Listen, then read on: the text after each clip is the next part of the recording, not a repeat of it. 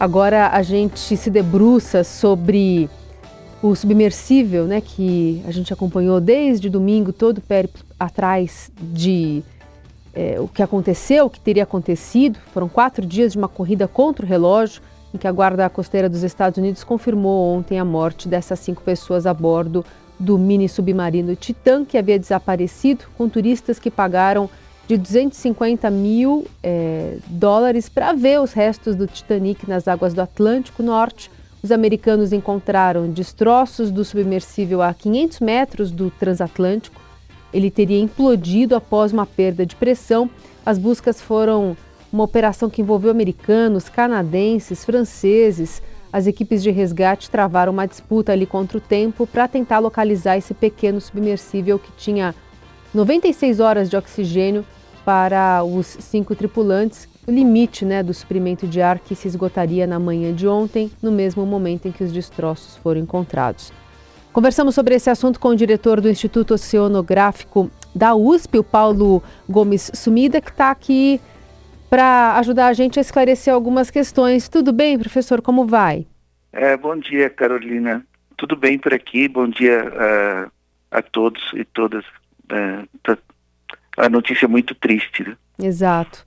Professor, eu gostaria que o senhor começasse explicando, é, para quem não tem familiaridade com esse tema, apesar das notícias né, terem é, tornado mais populares talvez esse acesso a tipo de peculiaridade, que é você chegar a uma profundidade tão grande como essa prometida pelo submersível, que é 4 mil metros.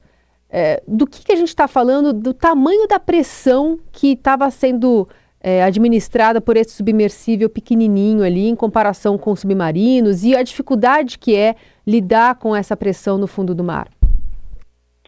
Então, a, a pressão, na verdade, é, a que a gente experiencia, experiencia no dia a dia, é uma pressão de uma atmosfera. Né? Para vocês terem uma ideia, na profundidade que o, o submersível implodiu, a pressão era 400 vezes maior, né? 400 atmosferas. Então, é, a maior parte dos submarinos mesmo, é, militares, não consegue chegar a 300 metros no máximo. Já esses mini submersíveis, né, os, é, principalmente de pesquisa, eles podem chegar a, a, a, profundidades enormes, 6 mil, 10 mil metros de profundidade. É, é, realmente, é, pelo que eu vi do submersível, é um, um um veículo muito simples, né? Parecia de fabricação é, um tanto quanto caseira, é, com muito pouco, pouca tecnologia, né? Então eu acho que foi um veículo construído para ser mais barato do que para ser seguro. Agora, ah, professor, diante disso, quando a gente fala em aviação, sempre se procura aprender com um acidente aéreo para não ter outro.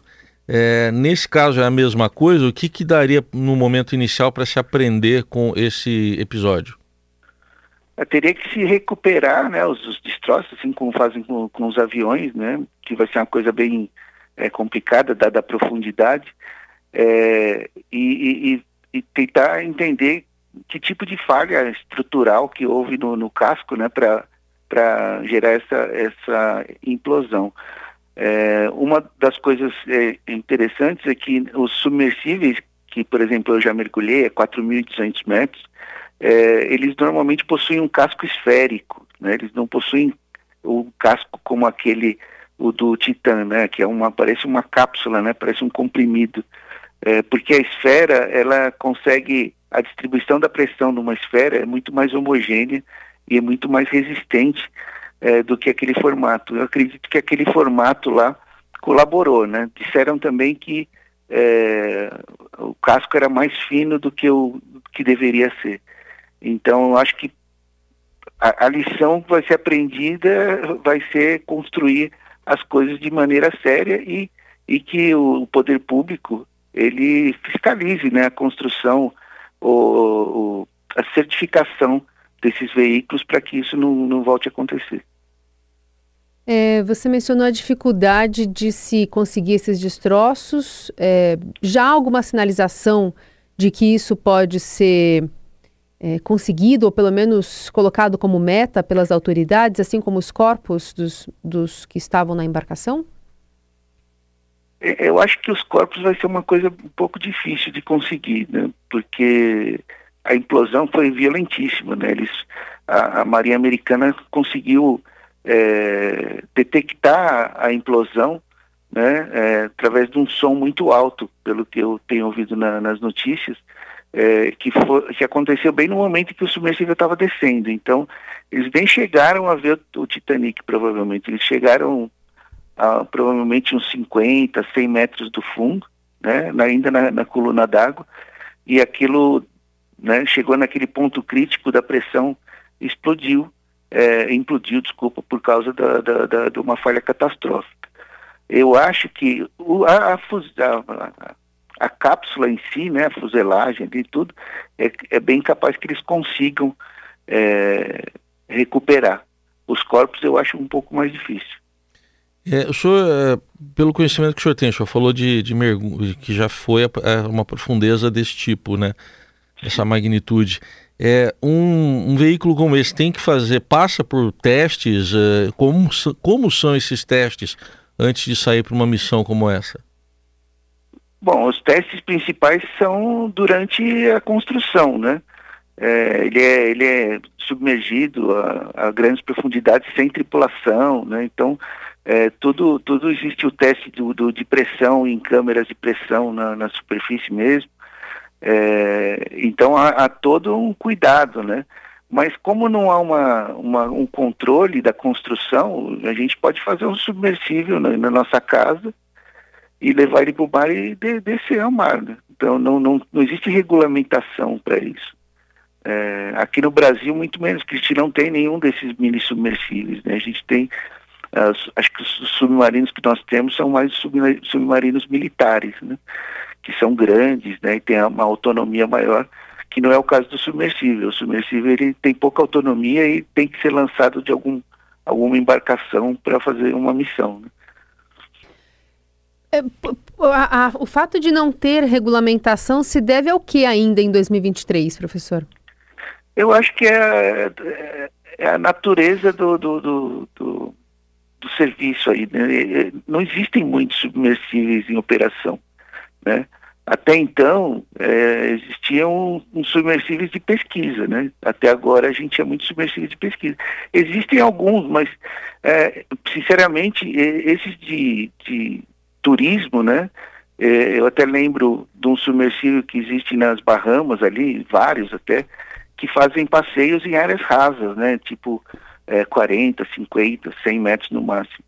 É, existe um no, no, no, no, na região do Caribe que vai até uns quase mil metros de profundidade. E são todos caseiros. É, os que vão em grandes profundidades geralmente são de pesquisa. E aí eles passam por uma. Né, por um crivo bem, bem é, rígido né, das da normas de construção. Por exemplo, o submersível que eu desci a 4.200 metros, é um submersível japonês. Ele foi é, projetado pela, por uma agência japonesa, mas ele foi construído pela Mitsubishi, né, que é uma empresa enorme. Né? Então, é, os padrões de, de, construção são muito mais rígidos uhum. e melhores, mas não impede que eu faça um em casa e, e, e leve para o mar para tentar me divertir. Professor, é, só para um exercício aqui. Vamos imaginar que não tivesse ocorrido a implosão e que e aí teria que se correr contra o relógio para fazer o resgate por causa daquela questão do oxigênio a, a ter acabado, teria acabado ontem de manhã. É, é mesmo assim, é, qual a dificuldade para se encontrar um submersível desse tamanho numa profundidade dessa, de 4 mil metros? Vamos supor que não tivesse ocorrido a implosão que as equipes fossem ali em busca, continuassem as buscas. Quais seriam as dificuldades para encontrar? GPS funciona a essa profundidade, é, professor? É, pois é. Não, GPS não funciona, né? O que na verdade é, tem no, no submersível um, um, um, dispositivo que emite um som, né? Hum. Então a gente chama de, de pinger, né? É, ele fica é, emitindo sons e se comunicando com a embarcação na superfície.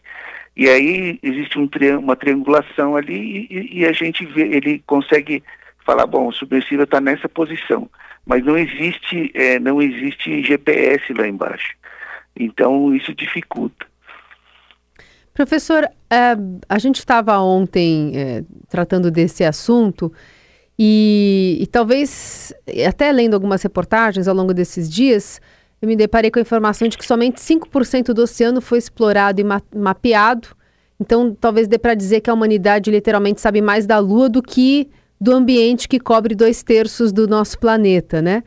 Qual que é a grande dificuldade de estudar o oceano? É, o senhor mencionou algumas características em relação à pressão. O senhor falou da sua experiência de 4.800 metros. Não sei se dá para ver alguma coisa lá dentro, mas para a gente ter essa, é, esse panorama de que porque o homem ainda é, tem mais interesse, ou pelo menos teve mais recursos para explorar o espaço do que a própria Terra. Essa, é, é uma discussão antiga, né, do, do, do, do da quantidade de dinheiro que se gasta né, para explorar o espaço e o nosso planeta aqui capengando né, com, a, com as mudanças climáticas. É, é uma questão de eh, colocar é, recursos né, para o estudo desses, desses ambientes. É, o oceano é muito vasto e para você ter uma ideia, a, a profundidade média do oceano é 3.800 metros. Então a maior parte do oceano é muito profundo. Isso dificulta a exploração né? Mas é, investimento público tem, teria que ser maior e até privado também. É, mas a gente, isso é, isso é verdade, a gente conhece mais, por exemplo, a superfície da Lua em termos de é, mapeamento do que o próprio oceano. E, é, assim, desse caso de agora, que fez lembrar, lógico que é um outro caso e até um outro veículo, dimensões muito maiores, mas aquele caso lá de 2000, 23 anos já, do submarino russo Kursk, que teve 118 mortos. É, com aquele episódio, melhorou depois a segurança dos submarinos, que lá também foi uma explosão. Então, é, eu não, não acredito que tenha mudado muito é, desde aquela época. Eu não, não acompanho muito a literatura aí dos, sub, dos submarinos, né? É, os especialistas em submarinos devem saber, mas é, não mudou nada, na minha opinião, assim, desses mini submarinos. É, tem que ter uma, infelizmente, tem que haver uma tragédia para uh, o pessoal começar a pensar na segurança, né? É, como esses submarinos grandes, eles são na maioria militares, né? A gente também não fica sabendo o que está acontecendo.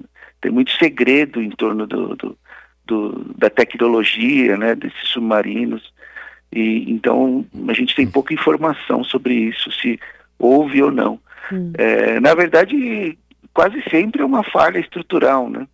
Se, um, se um casco é mal construído, né, como esse é, casco do Titã, que é, falaram que ele é um pouco mais fino do que o, do que, o que deveria ser, né? Uhum. É, aí, aí vai ter uma tragédia, né? O submarino vai colapsar porque a pressão realmente é imensa. Muito bem. A gente conversou aqui no Jornal Dourado com o diretor do Instituto Oceanográfico da USP, Paulo Gomes Sumida, abordando essas peculiaridades, né, de um assunto que tomou conta da semana, agora com esse desfecho envolvendo a morte pela implosão do submersível é, lá no, no oceano. E, professor, obrigada pelos esclarecimentos, pelas, pelas explicações aqui para o nosso ouvinte. Viu? Um bom dia, bom fim de semana. Obrigado, bom dia.